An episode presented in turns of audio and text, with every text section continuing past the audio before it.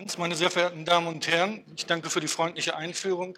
Keine der aufgeworfenen Fragen kann ich beantworten. Ich kann höchstens Fragen hinzufügen. Eine Frage ist, ist ein geschlossenes System, wenn wir es als geschlossenes beschrieben haben, wirklich auch als geschlossen anzusehen oder können wir uns in diesem System nicht auch als offen ansehen? Das ist sehr wichtig für die Frage der Freiheit, um die es im weltanschaulichen Kontext der Autopoiese-Theorie ja schließlich geht. Gehen wir vom Konzept der Freiheit aus, wie es vor 200 Jahren entwickelt wurde, dann hieß das nicht, dass es die Freiheit eines Individuums in dem Sinne ist, dass es sich gegen den anderen abgrenzt, wenn wir von Kant ausgehen. Denn Autonomie hieß, sich zum Sittengesetz aufzuschwingen in der Art, lassen Sie ruhig das Licht an, dass ich es so akzeptiere, wie es auch der andere akzeptieren kann. Das ist keine Abgrenzung gegen den anderen, das ist keine Abschließung gegen den anderen, sondern das ist eine Autonomie, die den anderen einschließt. Und meine These könnte, wenn ich radikal sein wollte, so heißen, im Ich ist immer schon der andere drin. Das wollen wir etwas untersuchen und vielleicht versuchen wir etwas ganz Falsches, sogar in der Therapie. Ich darf das mal vorsichtig fragen, auch fragen. Wenn wir versuchen, den anderen aus dem Selbst herauszuarbeiten, mühsam in vielen Jahren, oft ist das ja der Wunsch, vielleicht ist das ein Artefakt der Fehlkonzeption von Autonomie, die die Autonomie mit einem einzelnen biologischen System identifiziert, das sich gegen andere biologische Systeme abgrenzen will.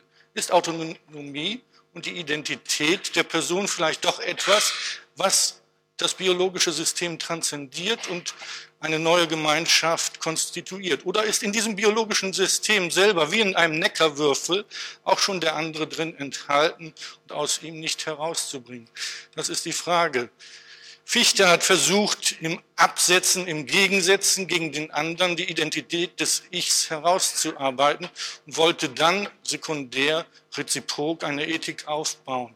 Damit hat er aber schon eine Negation des anderen ins Spiel gesetzt, die unter Umständen der Situation, in der sich unser Gehirn und unsere Seele befindet, gar nicht gerecht wird, weil in beiden schon eine Doppeltheit angelegt ist, die metaphorisch in der Dualität der Hemisphären bereits zum Ausdruck kommt und vielleicht auch neurophysiologisch in dem Sinne zu verstehen ist, dass sich hier schon zwei Iche, vielleicht aber auch ein Ich und ein anderer begegnen.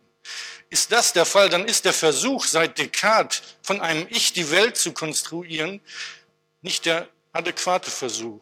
Dies wäre keine Rede gegen den Konstruktivismus, denn wir könnten ja auch die Konstruktion damit begehen, dass wir sagen, wir sind Systeme, die von vornherein gedoppelt sind. Also, wir können auch radikale Konstruktivisten sein, wenn wir sagen, wir sind ein zwiefaches Subjekt. Das steht nicht zur Debatte. Diese Auseinandersetzung will ich nicht führen. Ich will nur die Frage aufwerfen, wie ist dieses System in, in, in seiner Identität zu verstehen? Fangen wir bei dem an, der im 17. Jahrhundert das Ich als Fundamentum inconcussum in die Geistesgeschichte hineinbringen wollte und in diesem pyrrhonischen Zeitalter der Skepsis nach dem 16. Jahrhundert einen festen Standpunkt finden wollte. Das war nicht nur ein rationaler Vorgang, sondern auch etwas, was ihm in einem Traum widerfuhr, der Traum des Konstrukteurs. Descartes hatte einen Traum, in dem er eine Melone trägt, diese einem anderen Mann übergeben will, dies dann doch nicht tut und dann in einer nächsten Szene von einem Wirbelwind erfasst wird, auf dem linken Fuß herumgeschleudert wird, drei bis viermal schreibt er, sich dabei äußerst unwohl fühlt und nichts mehr fürchtet, als je wieder von diesem Traum erfasst zu werden. Er wollte daraufhin also einen festen Standpunkt gewinnen, der ihm klar macht, dass er nicht mit einer illusorischen, mit einer traumhaften Welt umzugehen hat. Er wollte den Traum ausschließen aus seiner Welt. Das ist versucht worden, psychoanalytisch zu analysieren. Natürlich war diese Geschichte mit der Melone und dem anderen Mann eine homosexuelle Angelegenheit. Aber es ist bisher noch nicht versucht worden, das auch neuropsychologisch zu deuten. Ich werde auf diese, diese Kugel noch zurückkommen. Die Frage ist, was passiert, wenn ich auf dem linken Bein herumgewirbelt werde, also die rechte Hemisphäre in eine Perturbation gerate, dann werde ich mich in meinem Bewusstsein natürlich auf die linke Hemisphäre stärker konzentrieren, wo ich mein Fundamentum in Konkursum zu finden versuche, um nicht in diesen fürchterlichen Traum wieder hinein zu geraten. Das Fundamentum in Concussum der Neuzeit ist ein unihemisphärisches, es ist das Cogito in all diesem Zweifel, den ich in dieser Welt haben kann, kann ich nicht daran zweifeln, dass ich als Zweifelnder bin. Ich zweifle, also bin ich ein Zweifler, also bin ich cogito ergo sum. Dieses cogito ergo sum ist der feste Standpunkt für alle weitere, weiteren Entwicklungen der Geistesgeschichte gewesen und kaum einer will sich je wieder in diesen Taumel des Traumes hinein begeben. Die Frage ist jedoch, was ist eigentlich, wenn wir ein Gehirn vor uns haben, wo diese Kogitationes in beiden Hirnhälften ablaufen können. Sie wissen, dass es nicht nur solche Individuen gibt, in denen die Rationalität, die Sprachlichkeit, die Reflexion in der linken Hirnhälfte ablaufen kann, sondern viele und nicht nur Beidhänder können ihr Sprachvermögen in beiden Hemisphären lateralisiert haben. Und dann wäre es denkbar, dass der Betreffende die Cogitatio ich zweifle, also bin ich ein Zweifler oder ich denke, also bin ich, in beiden Hemisphären abläuft, wie ist es dann mit dem Fundamentum in concussum? Nun gut, er hat bewiesen, dass daran nicht gezweifelt werden kann, dass er als Zweifler da ist. Er hat seine kognizierende Existenz dargestellt, aber unter Umständen hat er mehr bewiesen, als er eigentlich beweisen wollte, nämlich, dass er zwar da ist, aber unter Umständen doppelt. Und ob diese Individuen wirklich beide, äh, beide miteinander kommunizieren, ist dann eine ganz andere Frage. Das ist etwas gegen die Intuition. Das heißt, ich kann mich vergewissern, dass ich im Cogito als ein sicherer da bin, aber ich kann mich nicht vergewissern, ob nicht in der leiblichen Erscheinung hinter meiner Schädelkapsel mehrere solche Kogitationen einen festen Standpunkt erbauen, so dass ich dann in einer bunten Felsenlandschaft mich befinde, ohne von den anderen Spitzbergen zu wissen. In dieser Situation muss man sich fragen, ob wirklich das Cogito dieser sichere Ausgangspunkt sein kann. Und wir wollen uns das vielleicht anhand von ein paar Dias nochmal konkret vor Augen führen.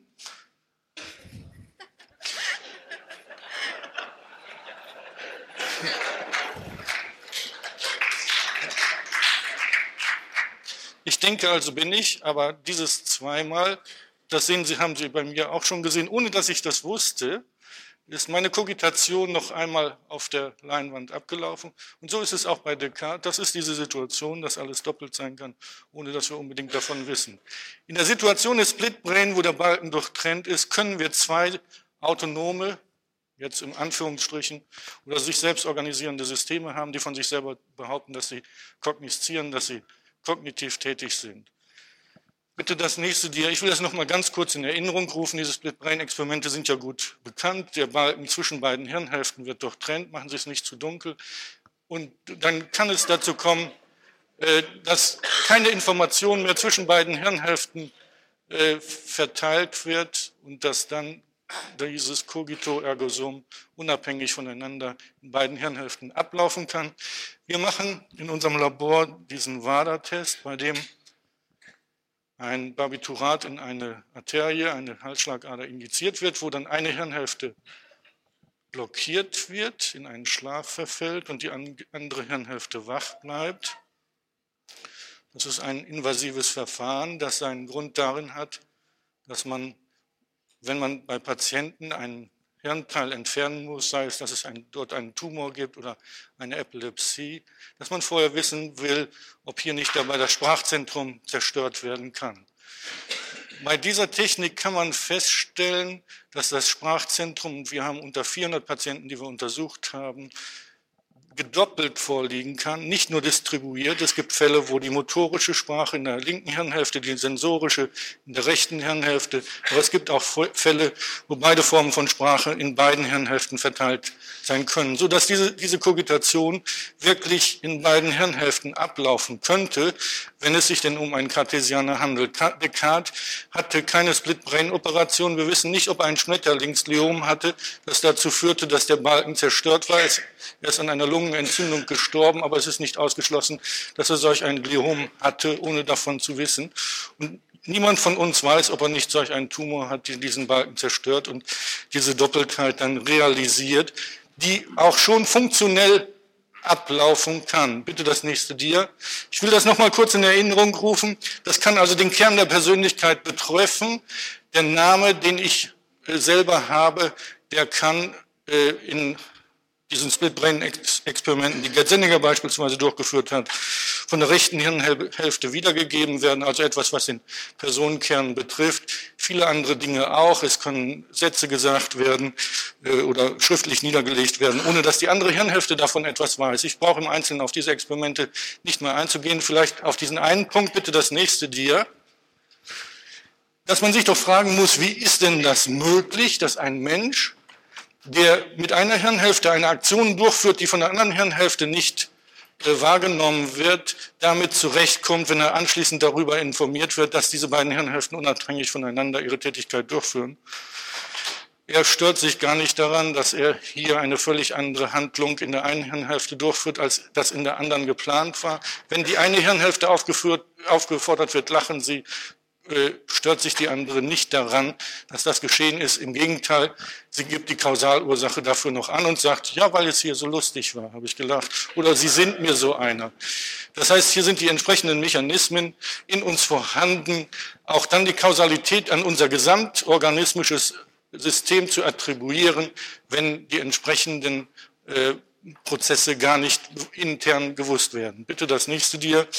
Ich will das nur kurz andeuten, wie das bei uns aussieht, in welcher Situation äh, solch ein Experiment durchgeführt wird. Es kann dabei dann äh, zur, oder kommt dabei zur Lähmung einer Körperhälfte und man kann sich trotzdem dann mit der anderen äh, Hirnhälfte unterhalten, die nicht äh, blockiert ist. Und man kann auf diese Weise herausbekommen, äh, wo das Sprachzentrum ist. Also diese Dualität ist von vornherein anzunehmen und zu postulieren. Ich äh, will das nicht äh, jetzt äh, vertiefen, obwohl das sehr schön wäre, sich das auf Video anzuschauen. Bitte das nächste Dir. Ich will vielmehr einen anderen kleinen Aspekt herausgreifen, nämlich den, was denn bei diesen Operationen dann passiert, wo also nicht nur diese Hirnhälfte blockiert wird, sondern wo diese Hirnhälfte auch entfernt wird. Das zum Teil einen exzellenten therapeutischen Erfolg auch auf die Persönlichkeit und auf, auf die Kognition haben kann, weil die gestörte Hirnhälfte mitunter die gesunde Hirnhälfte so in der Funktion beeinträchtigt, dass erst unter der Entnahme dieser gestörten Hirnhälfte die gesunde Hirnhälfte wieder zur völlig intakten Funktion gelangt. Bitte das nächste Dia. Das sieht unglaublich radikal aus. Hier ist das Diagramm für die Entfernung einer Hirnhälfte dargestellt. Es, es, betrifft uns natürlich im tiefsten und im innersten und die Frage nach unserer Identität ergibt sich hier auf eine sehr fundamentale und radikale Weise. Diese Operation wird durchgeführt, um den Menschen wirklich hier das Leben zu verbessern, aber man könnte hier einmal eine philosophische Reflexion ich will nicht auf die vielen ethischen Probleme, die damit verknüpft sind, eingehen. Man könnte hier eine Reflexion äh, anknüpfen, die in den 50er Jahren von der analytischen Philosophie äh, in die Wege geleitet wurde, besonders von dem Oxforder Philosophen Bernard Williams, der darüber nachgedacht hat, wie ist das denn mit der personalen Identität, wenn unsere Hemisphären gedoppelt angelegt sind. Der hat dann gesagt, ja, wenn eine Hirnhälfte verpflanzt würde in einen Hirntoten beispielsweise und dort weiterleben würde, wer bin ich dann eigentlich? Derjenige, der mit der einen Hirnhälfte verbleibt oder derjenige, der mit der anderen Hirnhälfte in jemand anders hineingekommen ist? Das ist zurzeit noch eine sehr makabre Frage, aber die entsprechenden biologischen Grundlagen und neurochirurgischen Grundlagen existieren schließlich und das müssen wir als faktisch hinnehmen. Und für die Gesundheit wird schließlich alles getan. Aber die Reflexion über die personale Identität sollten wir hier vielleicht dann zusätzlich einmal durchführen, was das eigentlich bedeutet, dass hier solche äh, Eingriffe durchgeführt werden können.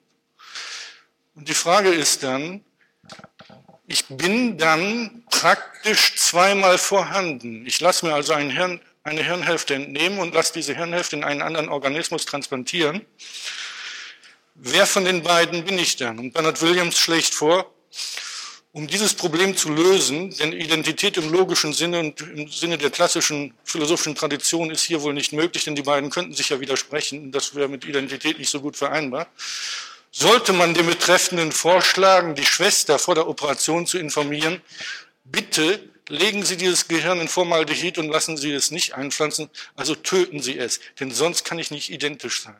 Das heißt, Identität ist im Sinne des klassischen abendländischen Identitätskonzepts nur möglich, wenn ein Mord abgeleistet wird. Das heißt, in diesem Falle wäre es auf den Gesamtorganismus bezogen ein Selbstmord.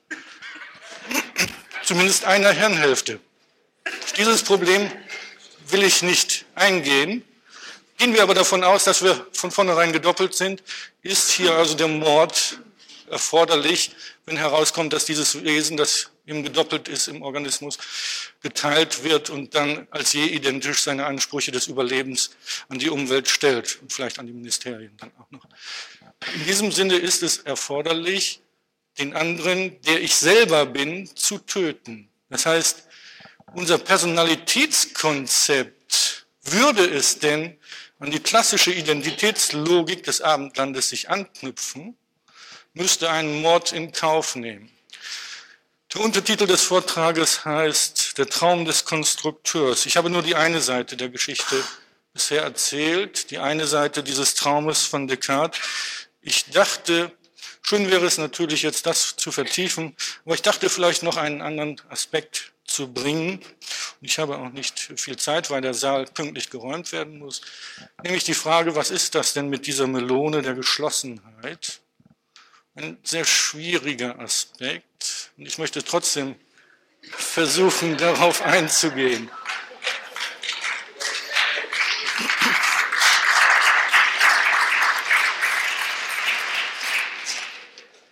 Luhmann hat in seinem Aufsatz über Autopoese und Bewusstsein gesagt, ein autopoetisches System ist charakterisiert durch eine Innenbeleuchtung.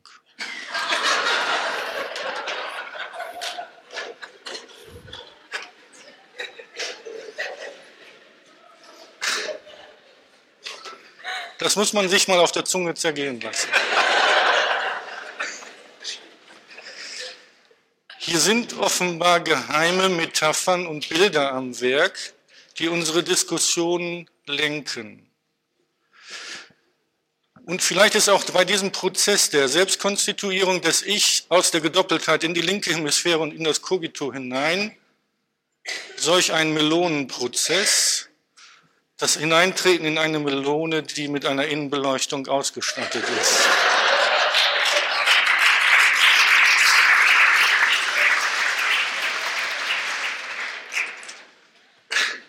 Ich will diese Dinge etwas hinterfragen, denn vielleicht werfen sie etwas Licht nach außen, dann auf die Diskussion, die bisher abgelaufen ist, die sich ja durch ein hohes Streitniveau gekennzeichnet hat. Es könnte doch sein, dass hier die verborgene Metapher der Geschlossenheit, der Innenbeleuchtung in der Melone eine gewisse Rolle spielt und dass wir dem anderen seine Melone nicht gönnen und dass wir darum streiten, dass hier um die Geschlossenheit gestritten wird. Ich möchte das ein bisschen vertiefen. Man könnte jetzt jungianisch sehr viel über Geschlossenheit sagen und das Bild der Kugel. Hans-Rudi Fischer hat auch mal über Murphys Geist geschrieben.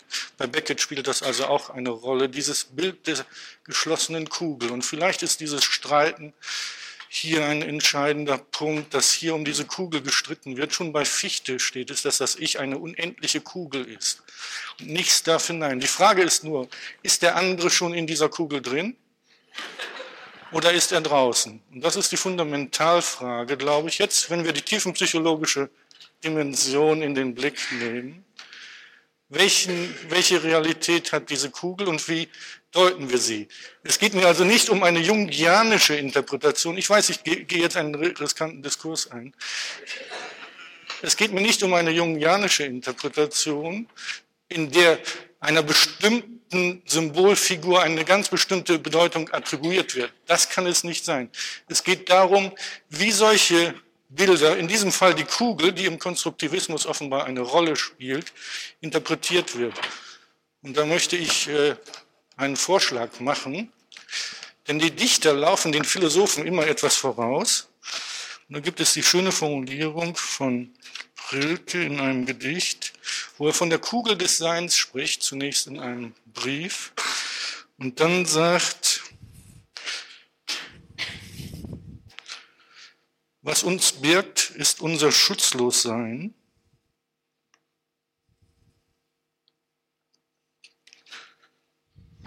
Und darin sind wir geschlossen. Diese Geschlossenheit ist offen. Das heißt, das Bild der Kugel, und das, da hat es Interpretationen gegeben, in denen das weitergeführt wurde, das Bild der Kugel wurde so gedeutet, das Bild der Kugel wurde so gedeutet, dass die Kugel, die Geschlossenheit ein Symbol der Öffnung ist.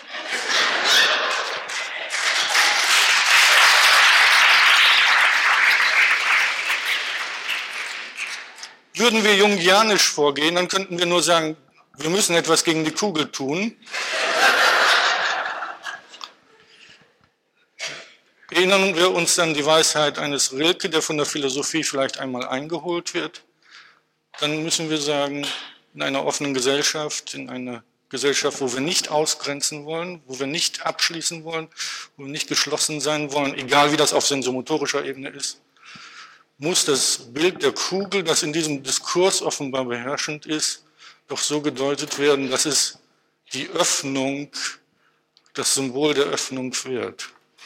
Schauen wir uns die nächsten Dias kurz an.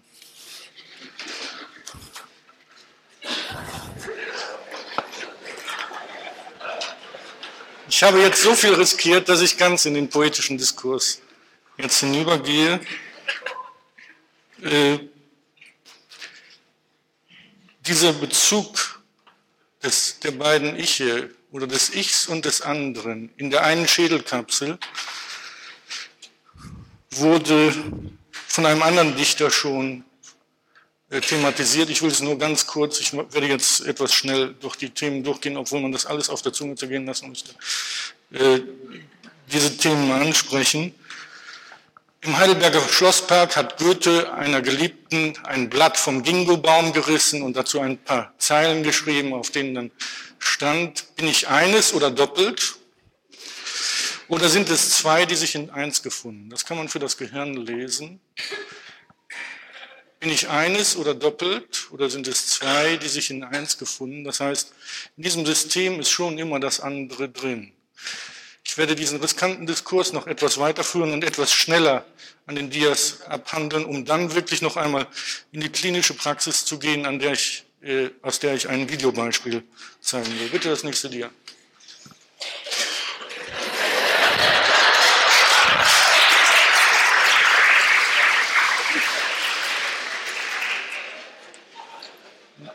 Das nächste Dia.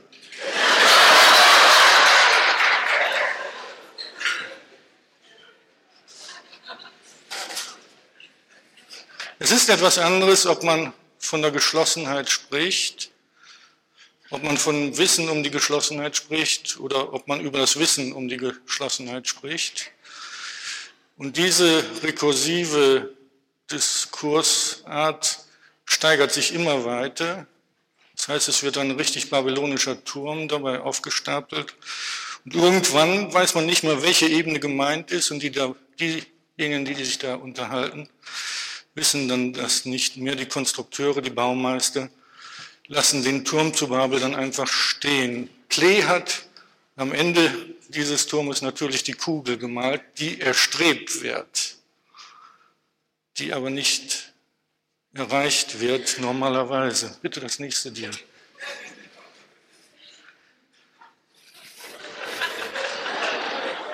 Es ist völlig gleichgültig, ob wir auf sensomotorischer Ebene geschlossen sind, wenn wir metaradikale Konstruktivisten sind, dann kann uns das gar nicht interessieren. Wir sind ja geschlossen.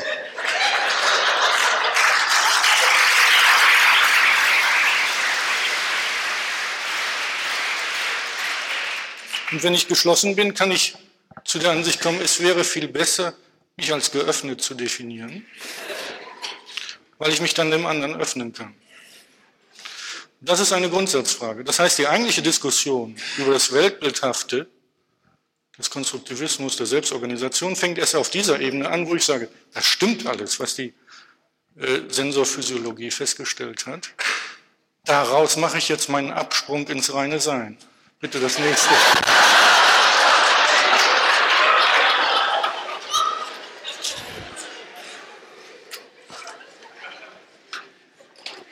Das Dia steht auf der Seite, lassen Sie es so. Das ist die Kiriko. Bei einer Kugel spielt die Seitendrehung keine Rolle. Es geht hier darum, dass die Sonne, die schwarz durch das Fenster scheint, der andere, alle Libido verliert und alles in das Bild gerät. Das Außen hat keine Energie, es ist schwarz und alles gerät in das Bild. Bitte das nächste dir.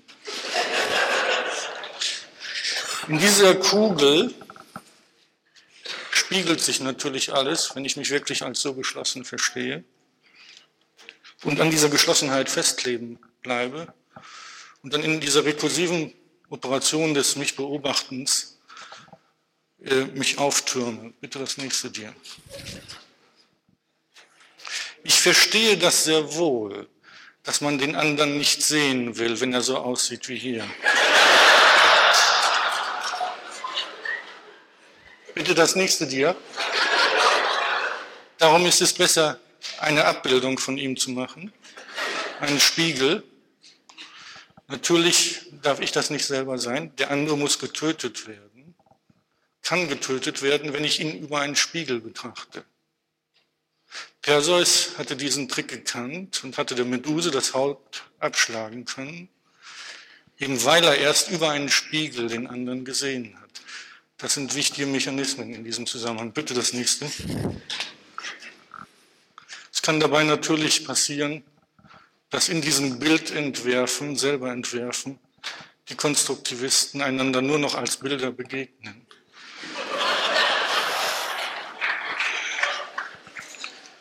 Das ist keine Kritik am Konstruktivismus, das kann in jedem theoretischen Modell passieren. Es sind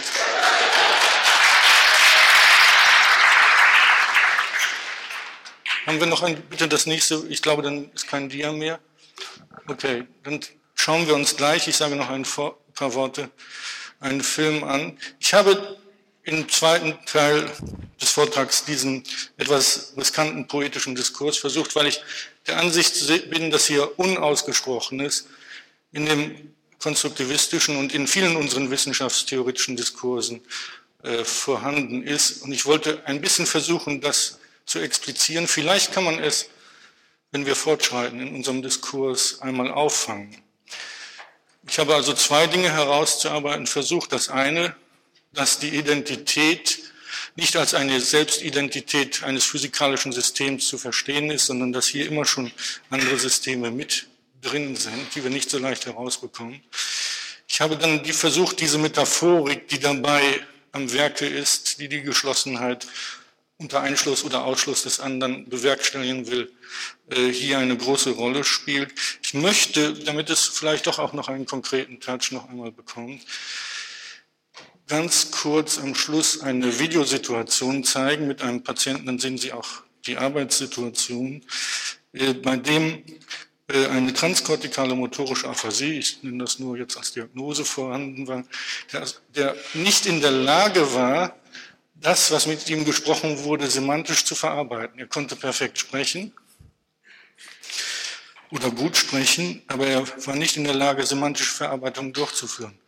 Und trotzdem ist ein exzellenter Diskurs abgelaufen zwischen uns beiden. Ich habe äh, mich dazu entschieden, mit ihm, um das zu testen, was denn wirklich herüberkommt. Wir wissen das ja nicht. Das ist ja die Position des Konstruktivismus. Es kommt ja nun herüber, in sinnlosen Silben zu sprechen. Das ist ein guter Test für diese Situation.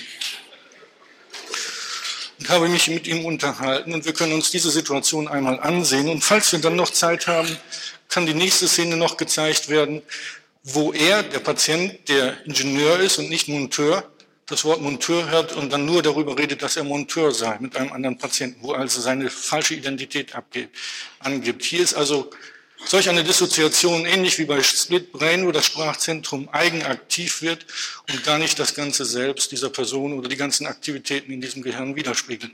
Wir schauen mal rein und gucken mal, wie viel Zeit wir da noch haben. Dankeschön erstmal.